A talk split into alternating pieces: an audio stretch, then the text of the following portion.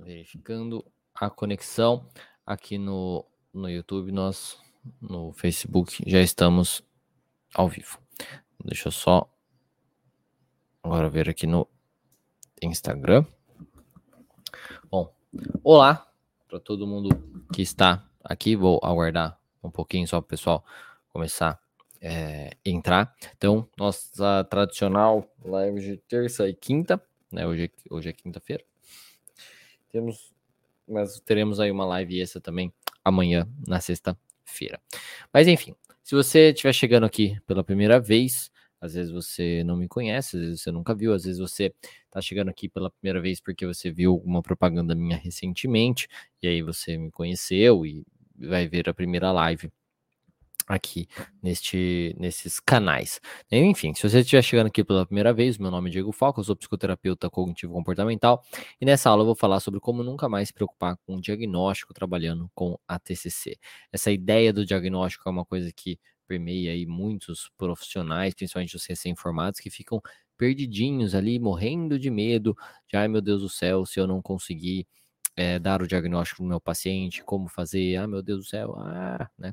Então, isso é uma coisa muito importante da gente discutir. O, o, o, objetivo dessa aula, como todas as minhas aulas, aqui é tornar a psicologia mais acessível a todos os psicólogos, porque pior que pareça, né, por mais estranho que pareça, né, na realidade, é, a psicologia não é acessível né, aos profissionais, sejam por crenças criadas aí por outros profissionais mais antigos, seja pelo conselho de psicologia, seja pelos professores de psicologia que ficam fechados numa caixinha e nunca buscam questionar crenças antigas, coisas antigas e vivem no, na base do porque sim, porque sempre foi assim e por aí vai.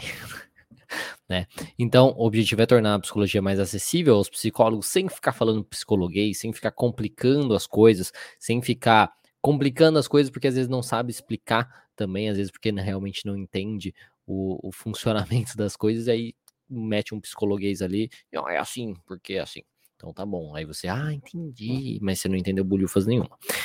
Então é fazer com que você que é profissional elimine então a sua insegurança de fazer os seus atendimentos clínicos e comece já a trabalhar aí ajudando o, próximo, né, ajudando os pacientes e tudo mais e crescendo profissionalmente também, sem precisar aí fazer uma pós-graduação, né, sem precisar passar ali com isso. Deixa eu só avisar o Fernando para ele mandar para o pessoal do grupo, não sei se ele mandou que tem, que está tendo live, né? Então deixa eu abrir aqui para poder avisá-lo, tá?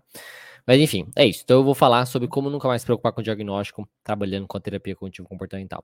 Essa questão do diagnóstico é uma coisa que, querendo ou não, é, muitas pessoas se preocupam, né? Muitos profissionais, muitos recém-formados de psicologia, principalmente, Só mandar aqui. Pronto, já mandei. Aí depois eu vejo. Então, é isso. É, muitos profissionais, muitos recém-formados, querendo ou não, eles ficam às vezes com medo tremendo aí a respeito dessa ideia do diagnóstico. No sentido de como dar o diagnóstico, será que eu posso dar o diagnóstico? Isso é uma coisa tão, até bizarro, né? Que eu acho que é, muitos profissionais repetem por aí, que o psicólogo, por exemplo, não pode dar diagnóstico clínico, né? Não pode dar um diagnóstico, mas nós podemos, né, dar um diagnóstico psicológico, sim, para os nossos é, pacientes, né, falar o, o, que possivelmente ele tem, porque dar um diagnóstico não é uma coisa, na realidade, difícil de ser é, feito, porque um diagnóstico nada mais é do que como já comentei, por exemplo, na live anterior, na live de ontem, se eu não me engano, que até caiu energia, né, no meio da live, ontem, antes de começar a falar dos assuntos, caiu, caiu energia, mas, mas enfim, é um conjunto de sintomas, tá? Basicamente, um diagnóstico é, de um transtorno é você conseguir notar aqueles sintomas naquele paciente.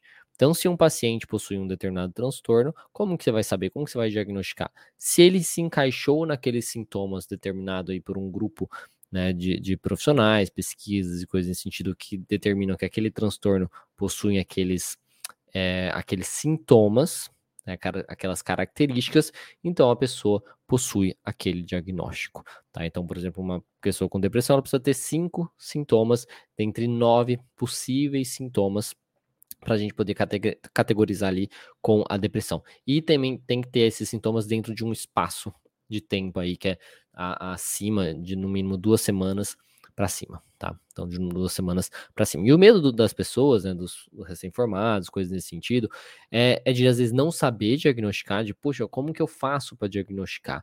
E a resposta mais simples que se tem é através do manual de diagnóstico, que é o DSM-5. Atualmente a gente utiliza o CID também, né? Mas a gente utiliza mais o, o, o DSM para diagnosticar e o CID como o número, na verdade, do CID é, apenas. Então, para saber o diagnóstico, a gente utiliza um manual, que é basicamente um, um, tem lá o transtorno e tem uma lista de sintomas que fala. E é claro, é muito claro. Se o paciente, se a pessoa, o indivíduo apresenta esse, esse, esse sintoma em tanto período de tempo, é isso. Esses são os critérios diagnósticos. E também não é por conta de uso de substância, não é por conta disso, não é por conta daquilo. Então não é uma coisa super complicada, mas muitas pessoas têm esse medo de não saber diagnosticar. Eu acho que nas universidades a gente não aprende tão tão bem isso. Não sei se está mudando, não sei se. É, acho que não, porque muitos recém-formados têm esse medo.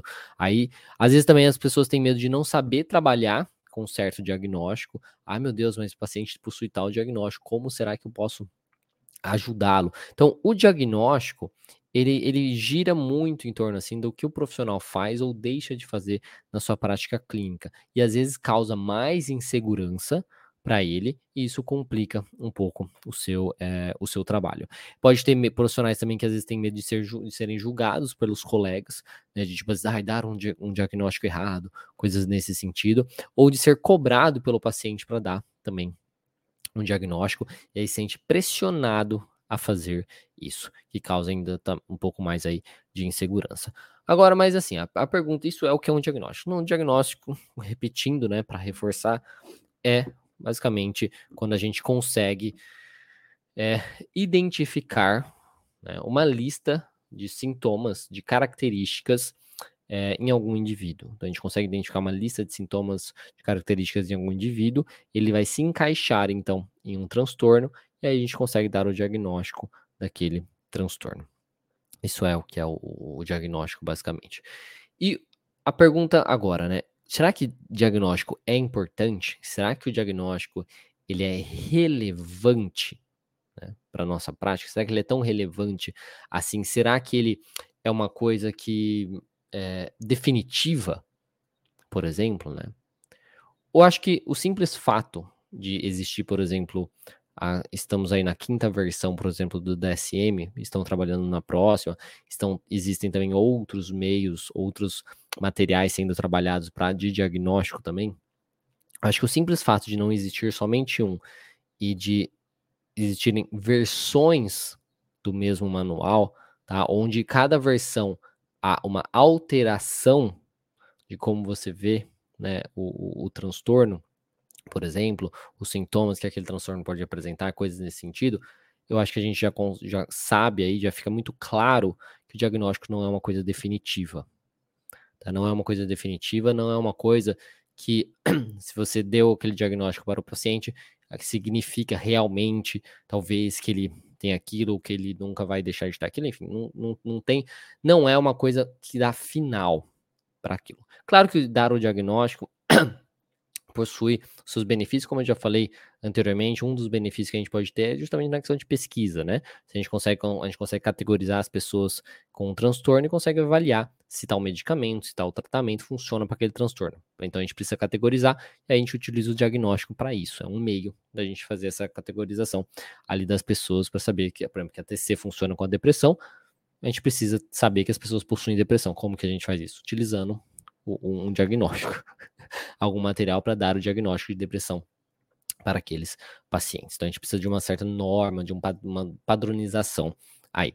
Só que é, tem, como eu disse, né, eh, tendo essas versões diferentes de manuais, é, ou, ou, manuais diferentes também, isso complica um pouquinho quando a gente fica muito dependente ali na questão do diagnóstico. Um exemplo que eu sempre repito aqui é uma vez que eu estava é, num congresso de terapia cognitivo-comportamental e tinha um, um palestrante lá, um, um, português, falando que ele traba trabalhava muito, até a palestra dele era sobre isso, sobre transtornos alimentares. né? Então, falando sobre anorexia. E uma coisa que chamou muita atenção, tanto é que isso era o ponto importante que ele estava trazendo, né? Que já estava é, já estava pensando nessa questão do transdiagnóstico, de um trabalho um pouco além do diagnóstico. E ele trouxe uma coisa muito interessante, né? Muito curiosa para se pensar. Onde, por exemplo, ele tinha pacientes que tinha, então eram diagnosticados com anorexia, por exemplo, né? Anorexia nervosa. E aí, porque eles se encaixavam, né, ali nos critérios diagnósticos daquilo ali e tal. E aí, então, os pacientes eram tratados baseado nisso. Então, é, tá, então você é anorexa e vamos tratar você dessa maneira. Só que aí, no meio disso, né, surgiu um novo, um novo manual, né, nova é, repre representação, assim, da, do, do que seria aquele transtorno, e o paciente não se encaixava mais naquele transtorno, pensando, usando aí, por exemplo, os novos critérios diagnósticos para aquele transtorno. E o que isso significa? Né? Então, acho que significa que o paciente curou, será? Então você não se encaixa mais no, no, no, no, no diagnóstico dado anteriormente, então significa que você foi curado. Né? Antes você tinha anorexia, agora saiu esse novo manual, você não tem mais anorexia, ponto, curou. o manual curou você, não foi nem a terapia, né? não foi nem o tratamento que você fez. então, é uma coisa que me trouxe muito à reflexão sabe, nessa questão de realmente categorizar as pessoas. Eu, como eu disse, eu acho que existem os, os o uso né, da questão do diagnóstico, ele tem os seus benefícios, de certo modo, principalmente nessa questão de pesquisa para saber se funciona para determinados transtornos. Eu acho que é inevitável a gente saber que existem realmente, que a depressão é um fato, que o transtorno de ansiedade é um fato, né, todos os transtornos aí que a gente consegue diagnosticar são fatos, né, eles realmente acontecem. Só que a maneira que eu acho que é utilizada muitas vezes o diagnóstico, que a gente quer utilizar o diagnóstico, talvez é um pouquinho cagado e a gente precisaria talvez mudar isso. E, e o, o, digamos que é interessante que muitas áreas da psicologia, a gente não pode generalizar achando que toda a psicologia está assim. Uma vez eu dei uma palestra na faculdade e a professora comentou: ah, porque a psicologia está se movimentando numa direção de não trabalhar com diagnóstico. Isso não é verdade, né? A, a, a muitas áreas da psicologia ainda focam muito na questão do diagnóstico a terapia cognitivo-comportamental, a ACT, está indo muito para a parte aí da, das terapias processuais, que aí vão além dessa questão do diagnóstico. A psicologia positiva vai além também dessa questão do diagnóstico, eles estão utilizando muito a parte ali dos, das, das forças é, de caráter, né, das 24 forças de caráter, para, digamos, dar um certo diagnóstico, mas utilizar isso como base para o tratamento é, do paciente, não necessariamente fechar um diagnóstico de depressão, fechar um diagnóstico dessas coisas. Então, assim, existem sim áreas da psicologia que estão indo para uma coisa do, desse transdiagnóstico, uma coisa além do diagnóstico, do tratamento do paciente, mas não é uma generalização, quando a gente pode falar que a psicologia como um todo está indo é, é, por esse lado. Principalmente quando a gente fala no, no Brasil, que a grande maioria dos profissionais são psicanalistas, né, trabalham mais com psicanálise, então, é, e a a psicanálise é muito dentro da questão de, de diagnóstico, né? Na questão ah, das fases, não sei o que, que leva a pessoa, enfim, coisas é, nesse sentido. Mas, voltando, então, no, no, no, que estamos falando. Então, nessa questão do diagnóstico ser importante, eu acho que é muito bacana é, essa reflexão, tá? Essa reflexão de tipo, será que ele é tão importante assim para a prática clínica, para o seu atendimento ali no seu consultório. E uma coisa que eu quero trazer para vocês, que eu também já falei várias vezes, mas tem, temos pessoas sempre, é, pessoas novas aqui, é justamente é, algumas objeções que eu acredito que a gente pode ter aí contra o diagnóstico, fazer o uso do diagnóstico ali na nossa prática clínica, né?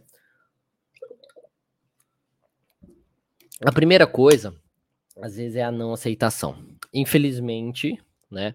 Infelizmente, nós ainda temos, sofremos aí um preconceito muito grande com transtornos de saúde mental. Eu acho que se a gente elimina a questão do diagnóstico, é, a gente não tá lidando com o preconceito, claro, né? Tipo, a gente não. Porque a pessoa não deixou de ser preconceituosa. Só a gente tá mascarando um pouquinho o problema da pessoa, direcionando, mas diminui essa questão do, do, do como a pessoa lida com os seus problemas. Então, assim, poderia ser uma questão quando a gente não usa um diagnóstico, a gente não está lidando com o preconceito com transtornos mentais, mas a gente não, não, não enfrenta também alguma objeção a respeito disso, como assim, uma não aceitação às vezes do paciente, porque o preconceito existe, isso é, é inevitável. Né? Então, o preconceito existe, isso é inevitável. Então, às vezes tem uma não aceitação do paciente no diagnóstico. Então, às vezes, se você fecha um diagnóstico no paciente, seja você, seja o psiquiatra, coisas nesse sentido, dependendo do, do diagnóstico daquele paciente, principalmente se a gente está falando de transtornos, que ele tem uma crença muito específica, sejam transtornos mais graves, né, tipo esquizofrenia, bipolaridade, é, transtornos de personalidade, né, sejam transtornos, às vezes como depressão, que às vezes a pessoa tem uma crença que, por, exemplo, a ideia de depressão é frescura, quem tem depressão, coisas nesse sentido, e isso causa então uma não aceitação no paciente, isso pode gerar ainda mais angústia nele, pode gerar ainda mais ansiedade, isso pode gerar ainda mais tristeza.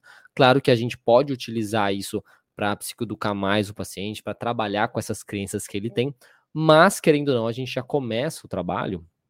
Se isso acontece, né? Se já é, não, se há essa não aceitação, por exemplo, a gente já começa com um pouquinho mais de dificuldade, né? Porque a gente precisa contornar isso primeiro antes de começar mesmo, é, digamos, o, o, o trabalho, tá? Antes de começar mesmo é o trabalho.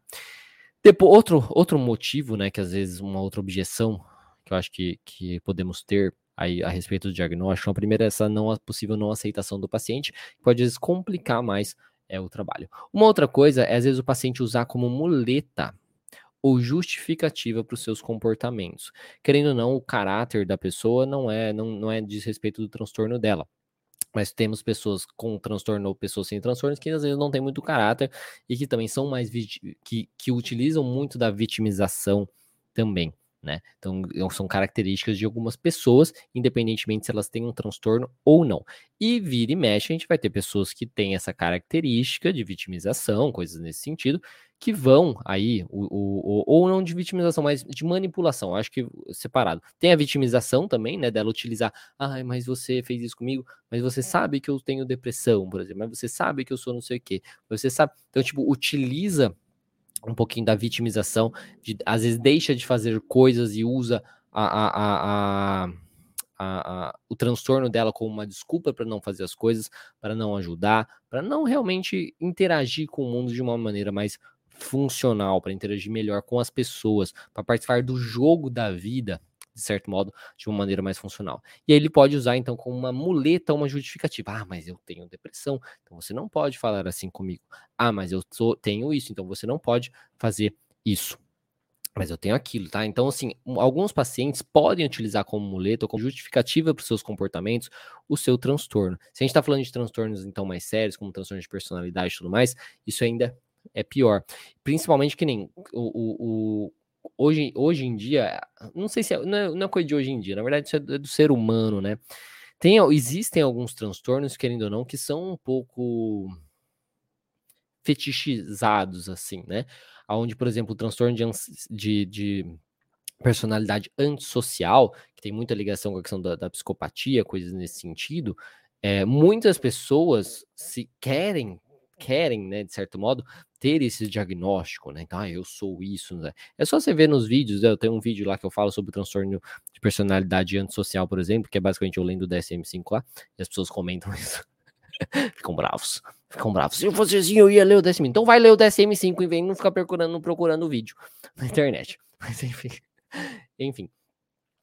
tem, esse vídeo, e as pessoas comentando, ah, eu sou assim, ah, eu sou assim, oh meu Deus, eu sou assim, eu sou assado. Então, as pessoas, às vezes, elas têm um certo fetiche também com alguns é, transtornos específicos, como por exemplo, transtorno de personalidade antissocial, transtorno de personalidade narcisista. Hoje tem muito essa questão da mãe narcisista, do não sei o que narcisista, usa narcisista para tudo, né? Para justificar o comportamento do outro, por exemplo.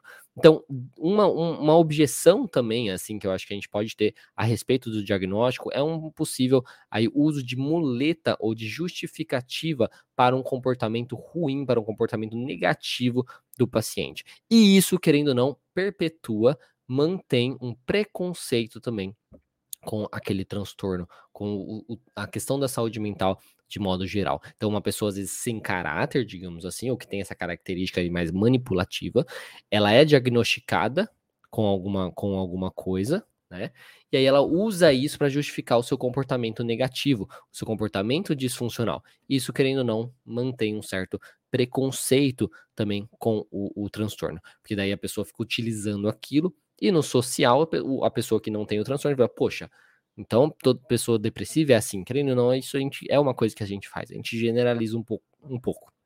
Então, isso é uma outra objeção com o diagnóstico. Talvez se a gente faz muito disso. E se tem pessoas assim meio que sem caráter ou com esses comportamentos mais manipulativos, eles podem utilizar isso e manter mais o preconceito aí a respeito do, do, do, do transtorno, de transtorno de saúde mental, coisas nesse sentido. Uma outra coisa é a vitimização, também às vezes a pessoa usar muito isso, ah, não sei o quê, mas eu acho que está muito junto com isso. Outra coisa é que o paciente pode vezes, se comparar com outros que não possuem um diagnóstico explícito, né? Por exemplo, ele achar que, ah, eu não sou normal, então, né? Então ele fica, ah, eu não sou normal, significa que eu não sou normal, ah, então eu tenho um problema, ah, não sei o quê. Isso também causa mais angústia, mais tristeza e tudo mais, né? Sendo que, porque querendo ou não, nós não somos é, explicitamente, nós não somos honestos a respeito dos nossos problemas, das nossas dificuldades, dos nossos pensamentos disfuncionais. Todos nós temos pensamentos disfuncionais. A maioria de nós temos pensamentos obsessivos. A diferença é que a maioria simplesmente põe o lixo no lixinho do lado, com um pensamento obsessivo, põe do lado e acabou. Outras pessoas, elas se envolvem com aquele pensamento e aí tem um problema com aquilo, tem muita angústia com aquilo, ou desenvolve um toque por conta daquele pensamento obsessivo e coisas nesse sentido. O problema é que essa falta de honestidade, de saber que todo mundo é meio cagado, de certo modo, dessa falta de honestidade, faz as pessoas, querendo ou não, quando elas possuem um diagnóstico, acharem então que ela é um ser extraterrestre. Realmente ela é alienada, ela, ela, ela, está muito fora do normal, que as pessoas não possuem nada, não possuem nenhum problema. O que é uma grande mentira, porque como eu falei, todo mundo é cagado de um jeito ou de outro. Às vezes não existe um diagnóstico para se fechar para todo mundo. Tá? Às vezes não existe um diagnóstico, mas isso não significa porcaria nenhuma. Ter um diagnóstico ou não ter um diagnóstico, isso não torna a pessoa, né, digamos, é, mais apta para viver a vida ou não. Tá? Isso só significa que a pessoa que tem o diagnóstico caiu ali naquela lista de sintomas e ponto final. e ponto final. Então, e podem sim existir algumas objeções a respeito do diagnóstico. Existem alguns benefícios, como eu já falei, mas aqui não é o ponto que a gente tá falando, né? Agora, mas existe uma alternativa, né? Você não precisa no seu atendimento clínico, no seu trabalho com os seus pacientes, focar nessa questão do diagnóstico para ajudar o seu paciente. Principalmente se você conhece o básico da sua teoria, o básico da sua abordagem. Como a gente trabalha aqui com a terapia cognitivo comportamental, então, a gente, se a gente sabe o básico da terapia cognitivo-comportamental, a gente já consegue trabalhar com qualquer paciente, independentemente se ele tem um diagnóstico X ou se ele tem um diagnóstico Y. Por quê? Qual que é o básico que a gente vai utilizar muito? Que é o grande modelo cognitivo. O que é o modelo cognitivo, caso você não saiba? É basicamente a gente, a gente enxerga, né, a gente entende que o ser humano funciona da seguinte maneira. Quando ele está, quando ele é exposto a uma determinada situação, a um determinado evento na vida dele, ele tem uma interpretação daquele evento, tá? Uma interpretação pode vir em formato de imagem, pode vir em formato é, de frases, por exemplo, então uma interpretação daquele evento, e, esse, e essa interpretação gera então respostas, tá? Pode ser uma resposta emocional, então a gente fica com raiva, fica triste, fica ansioso, uma resposta fisiológica, então o seu coração começa a bater mais forte, dá dor de barriga, coisas nesse sentido, e uma, e uma resposta comportamental. Ele faz alguma coisa para tentar, de certo modo, se proteger daquela interpretação ali que ele teve. Normalmente é, envolve um pouquinho isso, né? Para trazer um pouquinho de segurança. Aí até traz o que a gente chama de comportamento de segurança. E normalmente quando a gente tem esse comportamento, né, o indivíduo tem esse comportamento, ele mantém si mesmo no problema porque ele não está mostrando para ele que talvez o pensamento dele é exagerado, ou que talvez o pensamento dele é inútil, que não serve para nada. Ele se mantém naquilo. Então, quando a gente entende essa questão do modelo cognitivo, que é a base da terapia cognitivo-comportamental, por exemplo, a gente consegue encaixar isso em qualquer pessoa, independentemente, de, independentemente do diagnóstico que a pessoa se encontra, independentemente do diagnóstico que ela possua ali avaliando na questão do DSM, coisas nesse sentido, independentemente, ela sempre tem uma interpretação exagerada das coisas, que isso causa uma emoção muitas vezes exagerada, que isso causa um comportamento nela que piora os seus problemas ou mantém ela no problema. Então, ou mantém ela no problema, qualquer problema que seja na vida dela, ou piora os seus problemas. Então, uma pessoa que tem ansiedade, por exemplo, ela interpreta as coisas como, ela fosse, fosse ela, como se ela fosse incapaz de enfrentar aqueles, aquele evento, aquela situação, aquela pessoa, coisas nesse sentido, ou a vida de modo em geral. Ao mesmo tempo que ela interpreta como aquele problema, como aquela coisa que está acontecendo, a possível consequência daquilo que está acontecendo, como algo terrivelmente, como algo muito maior do que realmente é. Então ela tem essa interpretação, independentemente de qual ansiedade que a gente está falando, dos transtornos de ansiedade, é isso. A questão é que muda o objeto. E aí ela tem essa interpretação e ela vai responder de acordo com aquilo. Então ela tem uma resposta que muitas vezes envolve a evitação. Então ela evita ali fazer alguma coisa, evita confrontar aquele medo dela, ou ela fica ruminando também as coisas ficam mais preocupada com aquilo que a gente fala, por exemplo, transtorno de ansiedade generalizada, né? Então ela fica, ela tem um comportamento que mantém ela naquele problema, porque ela não está testando. Porque se aquilo, ai meu Deus, essa situação é terrível e eu não consigo lidar com essa situação. Se eu evito essa situação, eu não mostro para mim mesmo, né? Não mostro para mim, eu não mostro que talvez eu sou capaz de lidar ou que talvez a situação não é tão terrível assim. Às vezes é uma situação difícil, mas não é tão terrível assim. Às vezes vai ser difícil de eu lidar, mas eu consigo lidar mesmo assim. Então, quando eu evito, eu não consigo é, provar para mim que os meus pensamentos são exagerados. Quando a gente pensa no toque, é a mesma coisa. A pessoa tem uma interpretação daquilo, daquela situação, ai, minha mãe vai morrer, vai acontecer isso. Se eu não fizer tal coisa, isso vai acontecer e tudo mais. E ela precisa ter o comportamento dela para que aquilo não aconteça, para que aquilo não se prove verdade, ou coisas nesse sentido, ou para que o seu sofrimento acabe. E aí, quando ela faz o uso do comportamento, ela se mantém no problema, e aí, ou piora aquele problema. Quando a gente pensa na depressão, mesma coisa. Então a pessoa tem uma interpretação das coisas, ninguém gosta de mim, eu não vou dar conta, eu não vou conseguir, eu não sou capaz de fazer as coisas, ninguém gosta de mim. E aí ela tem um comportamento também, às vezes, evitativo, porque ela não quer confrontar essas possíveis verdades na cabeça dela. Sendo que, na realidade, se ela confrontasse essas coisas, talvez ela veria que sim, as pessoas gostam dela, que talvez as pessoas se importam com ela, que sim, na verdade, ela é capaz, que ela consegue fazer as coisas. Então, independentemente, independentemente do diagnóstico que a pessoa possui, que o indivíduo tem, dentro do modelo cognitivo existe o funcionamento dele que mantém ele naquele problema. Seja naquele problema no sentido do transtorno dele, seja nos problemas que ele está vivendo na vida dele, nos problemas de relacionamento, nos problemas no trabalho, nos problemas, é, enfim, de relacionamento. de novo, nos problemas, tá? Na procrastinação, tá?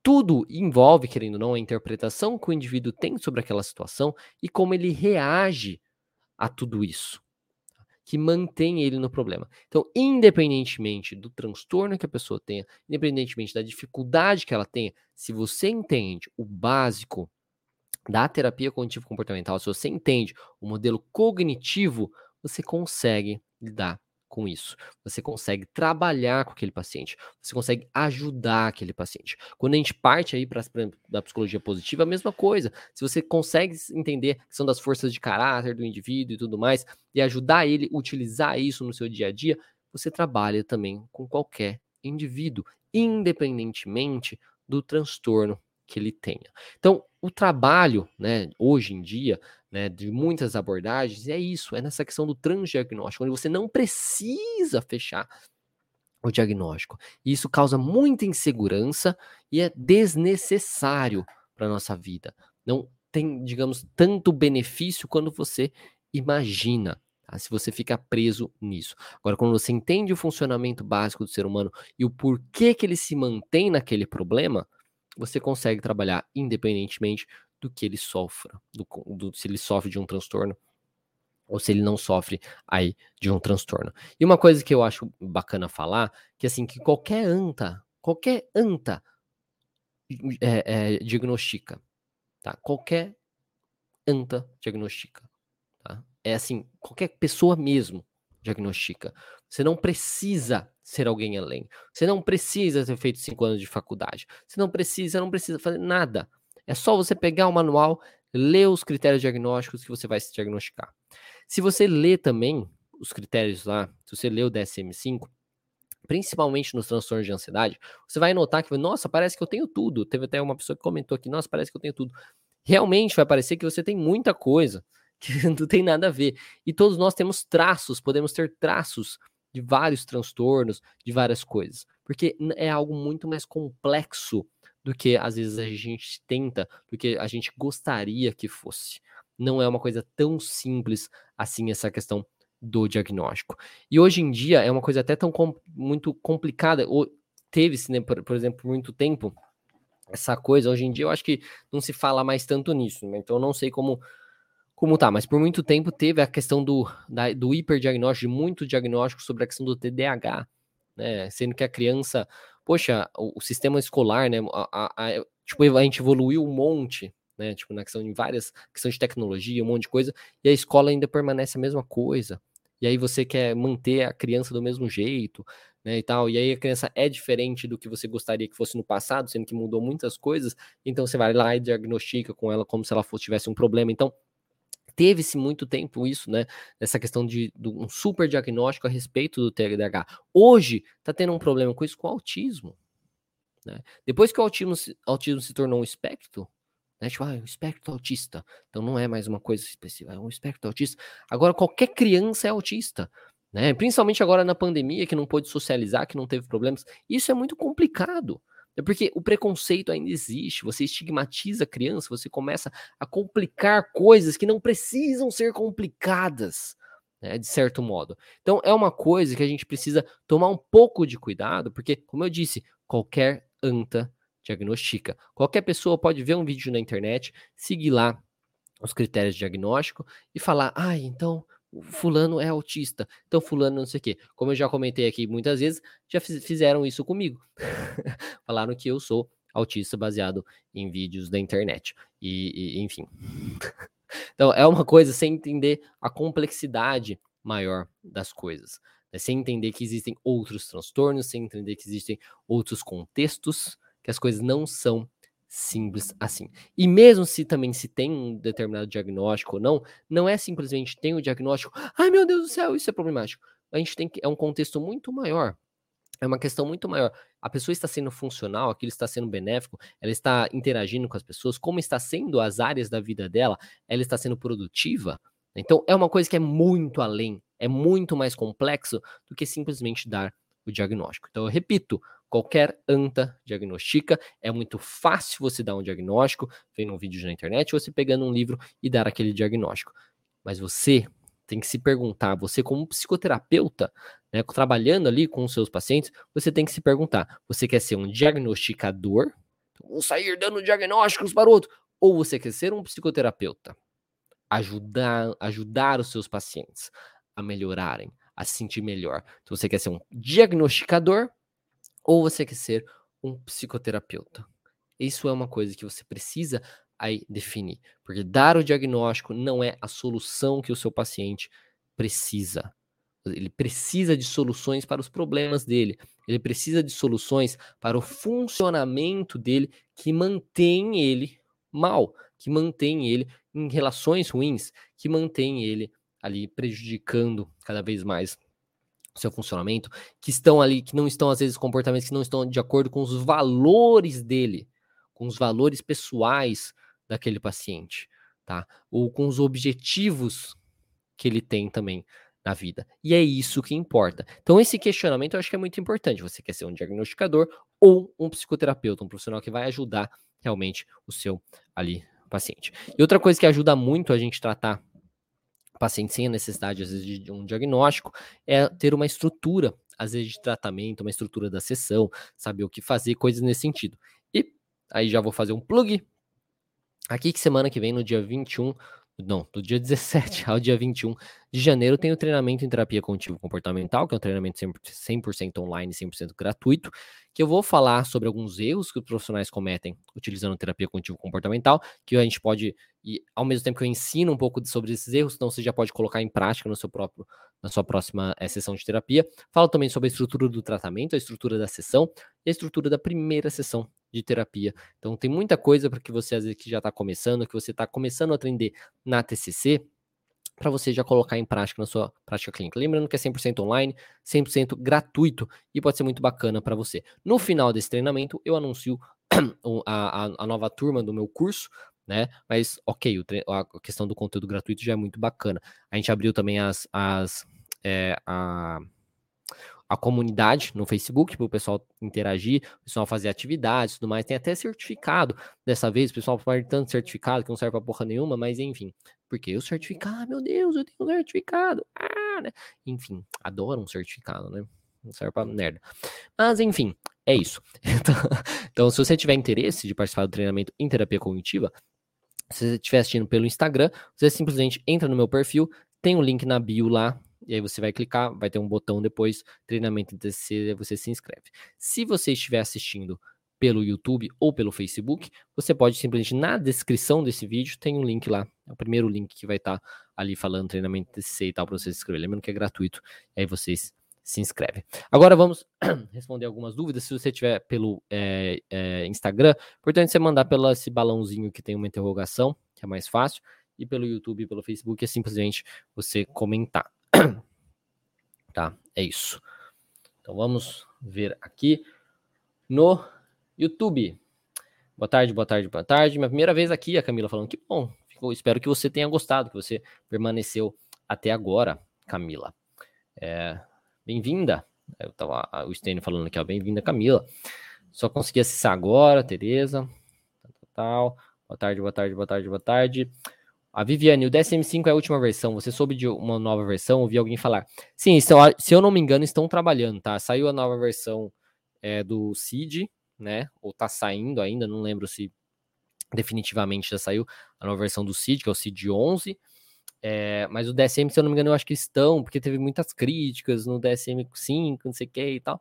Eles estavam trabalhando, mas também é, tem um outro grupo é, que estavam trabalhando em outro é, manual de critérios de diagnóstico, mas que também não foi assim, é, não foi do jeito que eles queriam, também teve um alto investimento e tal, e não teve necessariamente o resultado, chama R, RDoc, alguma coisa nesse sentido, que eu acho que eles queriam juntar tudo, na questão dos genes, é, genes, psicossocial, enfim, todas essas coisas aí, né, de é, para tentar dar um diagnóstico, mas parece que não tá, não foi exatamente como eles esperavam, o próprio autor e tal, é meio que parece que pediu desculpa depois, falando que não deu muito certo, coisa nesse sentido.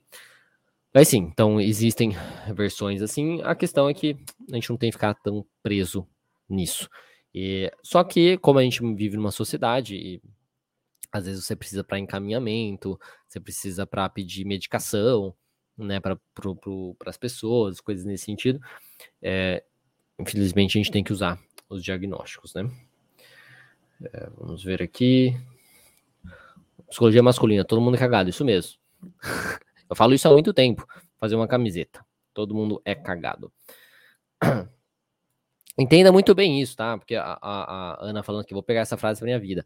Entenda muito bem isso. Todo mundo é cagado e todo mundo é inseguro, tá? Todo mundo que se acha muito seguro de si, ó, que na verdade todo mundo é muito seguro e todo mundo se importa muito com a opinião aí dos outros, todo mundo é um, são, somos seres sociais, né, querendo ou não, né, então é, a grande maioria das pessoas tem essa questão de ser inseguro com alguma coisa, tá? é inseguro com alguma coisa, sim, tá? e todo mundo também é cagado, então entenda que todo mundo tem os seus problemas, todo mundo tem as suas dificuldades, eu acho que isso, por um lado, ajuda a gente a entender que é, ninguém é melhor que ninguém, já que todo mundo é cagado. E, ao mesmo tempo, ajuda a gente a entender de, tipo, valorizar mais os outros, né? De entender que às vezes o outro se comporta de maneira X ou Y, que ele tem os seus motivos por aquilo, para aquilo e tudo mais, que ele tem os seus problemas, que ele tem as suas dificuldades, e que às vezes atacar alguém, principalmente online, né? Que as pessoas fazem isso, é, você tá lidando com alguém que tem, sabe, é, vive, que sente, que, né, é, que, que tem sentimentos, que tem, que sofre muito também, só que às vezes ela não demonstra isso. Então acho que é uma maneira de você se humanizar mais, entende, né, na, em relação com os outros, ao mesmo tempo que você é, humaniza os outros, de um modo geral, né? Ana Carolina, que essa questão das escolas é muito real. Se a criança não se encaixa no, no que esperam, já querem diagnosticar e ignoram outros fatores. Exatamente. É, eu acho que as escolas que deveriam, na verdade, é, diagnosticar, é, diagnosticar, se diagnosticar, né? No caso, a própria escola, né? Ver o que, que elas deveriam fazer de diferente, porque é, é igual a ideia de inteligência, né? É igual a ideia de inteligência. Muitas vezes uma, uma criança pode ser considerada burra porque ela não tira notas boas, coisas nesse sentido, mas na verdade é porque ela não é uma criança que, que é daquilo, né? Ela não é um, um ser humano daquilo, dessas, desse tipo de atividade. Ela é uma, já é mais para a questão das artes, por exemplo. Então é uma coisa que precisa sim fazer uma alteração. Eu acho que tem algumas escolas que estão tentando, né, que estão mudando essas, essas questões, mas eu acho que a saúde mental deveria ir um pouco junto com isso também, né, para não ficar super diagnosticando coisas que não tem nada a ver.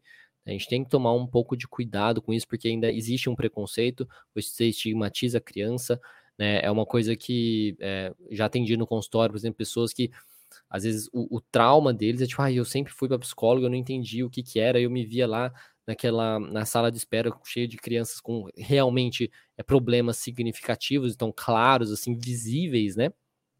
E o, o, o paciente é, aparentemente ali é mais, digamos, dentro da norma, né, sofrendo com aquilo. Porque, tipo, no sentido, nossa, então estão me comparando, né? Assim, será que eu sou tão problemático assim? Coisas nesse sentido. E isso causa também um, um trauma desnecessário. Então é uma coisa que tem que tomar um pouco de cuidado com isso. Com essa questão do diagnóstico também. Principalmente quando a gente fala, eu acho que a questão de crianças, né? Pessoas que estão aí em desenvolvimento. Psicólogo pode ter depressão? Sim, psicólogo pode ter depressão. Eu mesmo sou uma pessoa que tive depressão, tenho características, digamos assim, é, depressivas, sempre comento aqui, porque a depressão não tem cura, né? Os transtornos é, de saúde mental não existem uma cura, coisa assim. A pessoa aprende a lidar com aquilo de um jeito melhor. Então, sim, não é. O problema não é ter depressão, não é, não é ter qualquer transtorno que seja. O problema é ter e não lidar com isso, tá? Aí, aí é problemático. Tá? É igual um médico que tá tá mal e não toma remédio, né? Aí tem que, você tem que fazer o que você vende, né? É... Quais ferramentas eu posso utilizar para evitar ou minimizar as recaídas? Olha, a prevenção de recaída mesmo, né? Que é basicamente você avaliar junto com o paciente o que, que ele fez né, ali durante todo o processo de, de, tratamento que ele está fazendo, que ajudou ele, ele precisa reconhecer isso, reconhecer o que, que ele fez no processo. Ao mesmo tempo, ele conseguir identificar é, os sinais que ele possa ter essa recaída, né? Então, tipo, se por exemplo, na depressão, quais são os sinais, comportamentos que ele costuma começar a ter, por exemplo, quando ele vai entrar numa crise, para ele identificar isso e já col colocar em prática as estratégias que ele aprendeu durante a terapia, tá? É, adoro sua forma de falar, que bom, fico feliz. É, eu tento ser mais sincero, sou um pouco, falo um pouco palavrão e tal, mas foda-se. então é assim que acaba funcionando. É possível atuar após estar formado há 17 anos, mas nunca ter atuado? Com certeza. É, tem, eu tenho alunos, por exemplo, no, no meu curso que estão é, há 21 anos sem atuar, né, pessoas que se aposentaram em outra profissão e aí agora querem voltar a, a, a começar na clínica. Então, com certeza, tá? Sempre é possível, sim. Dia como trabalhar TC em psicologia escolar hospitalar. Olha, tem uma live no meu canal principal, que é o Terapia Cognitiva Online, porque esse daqui onde você está é o Terapia Cognitiva Lives, né? Tem uma live no, meu canal principal, Terapia Cognitiva Online, que, eu, que é, é, sobre isso. Eu entrevistei uma, uma profissional que trabalha com TC dentro da área hospitalar e tal. Pode ser bacana você dar uma olhada. Se você precisar no YouTube, talvez você encontre essa. Tá? Deixa eu ver aqui no Instagram, senão eu não vejo as perguntas do Instagram. O Luan aqui. Quais autores você indica para estudos de diagnósticos? É, nenhum, né? Eu não sei se. É, nenhum autor específico. É, Silvia, você se autodiagnosticou para ver se você não era autista, já que alguém viu isso em você? não, não cheguei. Não, na verdade, cheguei. Cheguei a olhar os critérios, né? os critérios diagnósticos lá e tudo mais. E não, não, se encaixa, né? Nada a ver. Eu sou uma pessoa extremamente introvertida, né? Porque eu tenho ansiedade social, na realidade, né? Então eu tenho ansiedade social, então eu sou bem mais é, introvertido. E muitas das minhas características têm a ver com essa questão da ansiedade social, então a minha relação com as pessoas e coisas nesse sentido. Né? E aí, uh, uh, se a pessoa não entende, na, por isso que eu falo, é uma coisa muito mais complexa né, que isso. E se a pessoa não entende essas, essas coisas, essas a, as diferenças, que exist, podem existir outras coisas e tudo mais, ela pode diagnosticar sem ter a, a essa questão. Então, tipo, as características que eram consideradas para, sei lá, eu poder ser autista, como, nesse sentido, eram características que têm muito mais a ver com a questão da minha ansiedade social, com eu ser mais introvertido, né? Ou, ou também ser uma pessoa mais egoísta, né?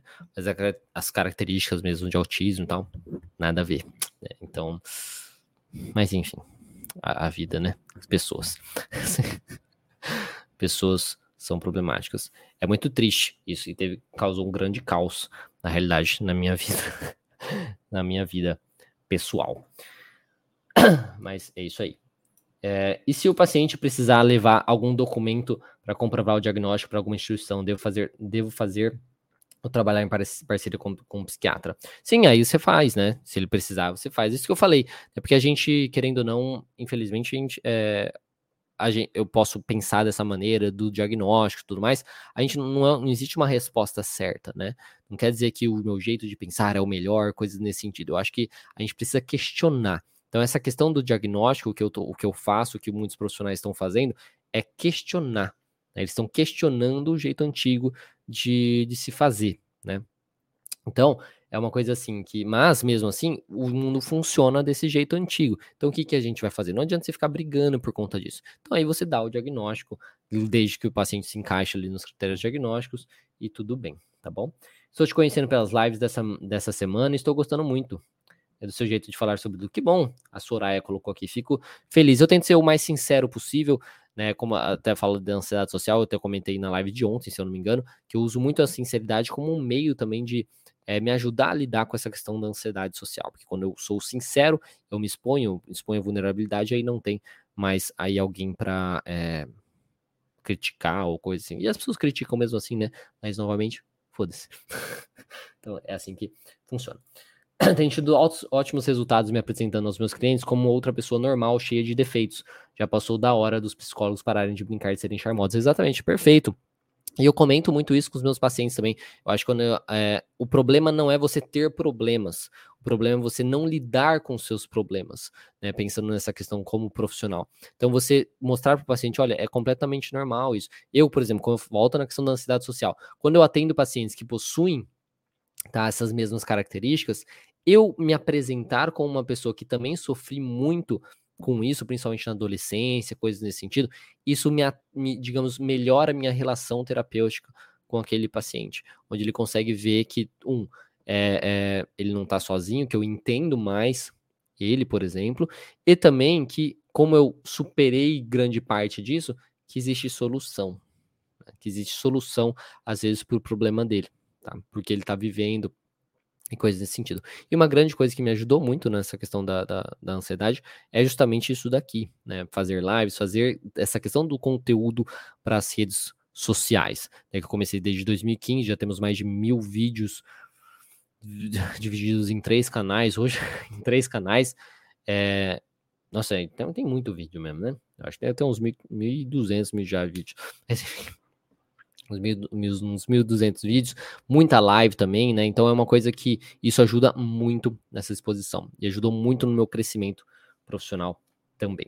Psicólogo, como qualquer ser humano, está sujeito a patologias. Exatamente, Stênio. Exatamente. Amo sua forma de falar, Paula, Paula falou, achei você top, a Marlene falou. Bom, ah, eu fico muito feliz. fico agradecido, né, que vocês é, gostam aí e me sinto bem segura, a Paula falou aqui. É, é completamente normal, viu, Paula? É completamente normal sentir essa insegurança. O que você tem que fazer é Vem, vem, pensa nisso, ó, é o evento, né? Me formei, não sei o quê. A interpretação do que você tem desse evento, isso gera a sua insegurança. Aí vai ver, vai depender aí do seu comportamento, se você vai se manter inseguro ou não. Então, você começando a, digamos, dar um, um passo, né, dire, direcionado para algo que você vai lidar com essa insegurança melhor, que é através da prática clínica. Os meus, o meu, por exemplo, esse meu treinamento gratuito, os meus cursos, eles buscam tentar ajudar a pessoa a pelo menos começar já na prática clínica, ter um pouquinho mais de confiança para começar e aí isso que vai gerar depois a sua confiança, você vai melhorar um pouquinho essa insegurança, tá bom? Então, assim, a Paula falando aqui também tem, também tem ansiedade social aí. É uma coisa muito comum. Né? Não é tão é, incomum assim. se, se, se, é comum, é não incomum. É, como estudante no período, já pode ir passando os conteúdos da TC no Insta. Olha, eu acho que sobre a teoria, coisas assim, você pode, eu acho que você não pode passar coisas tipo de tratamento, né? De tipo, ai, é, isso vai te ajudar, né? Coisas nesse sentido. Aí eu acho que não é bacana, porque você ainda não é profissional, você ainda não, não é um profissional que pode é, é, realmente ajudar as pessoas com isso. Mas pensando em uma questão mais informativa, de como a TCC funciona, como um transtorno funciona, bem de uma questão bem mais informativa, eu não vejo problema nenhum. Tem pessoas que veem problema nisso, como eu falei não, como eu dei uma palestra uma vez na universidade, a professora achou que isso é ruim, né, de estudantes de psicologia passar informações de transtorno. Eu não acho problema nenhum, tá? Você passar informações ali, é, principalmente se você está fazendo, tá respaldado por livros, está respaldado por autores, coisas nesse sentido, informação é muito válido, é muito positivo. Tá? Bom, pessoal, é isso. É, infelizmente não dá para responder todo mundo, então não vai dar para para responder mais pessoas. Mas é isso. Eu agradeço todo mundo que participou aqui. Eu espero que tenham gostado da live de hoje. E amanhã tem mais. Eu ainda não sei o, o assunto da live de amanhã, tem, que eu vou ter que preparar depois. Mas enfim, amanhã tem outra live, também a 1h10. E lembrando, reforçando então que semana que vem, no dia do dia da segunda-feira até sexta-feira, a gente vai ter o treinamento em terapia cognitivo comportamental. Se você quiser participar desse treinamento, é um treinamento gratuito, tá? Você pode é, no Instagram, entra lá no meu perfil, quando terminar a live, você entra no meu perfil, vai ter um link lá no perfil, que é o link da bio, né? Que fala de bio de biografia. O link da bio, você vai clicar, vai ter um botão, o primeiro botão que vai estar lá, é, treinamento TC, você clica lá para poder se inscrever. Se você estiver assistindo pelo YouTube ou pelo Facebook, você tem, vai ter na descrição desse vídeo, tem ali um link também para você clicar e poder se inscrever, tá bom? É isso. Então, muito obrigado. Tenham aí um bom dia para vocês. Feliz ano novo para quem eu ainda não falei. Feliz ano novo, né? Quem está entrando aqui agora. E é isso. Tenham um bom dia, bons estudos, bom é, descanso, bom trabalho e o que for que você vai fazer, tá? Então é isso. Muito obrigado e tchau, tchau.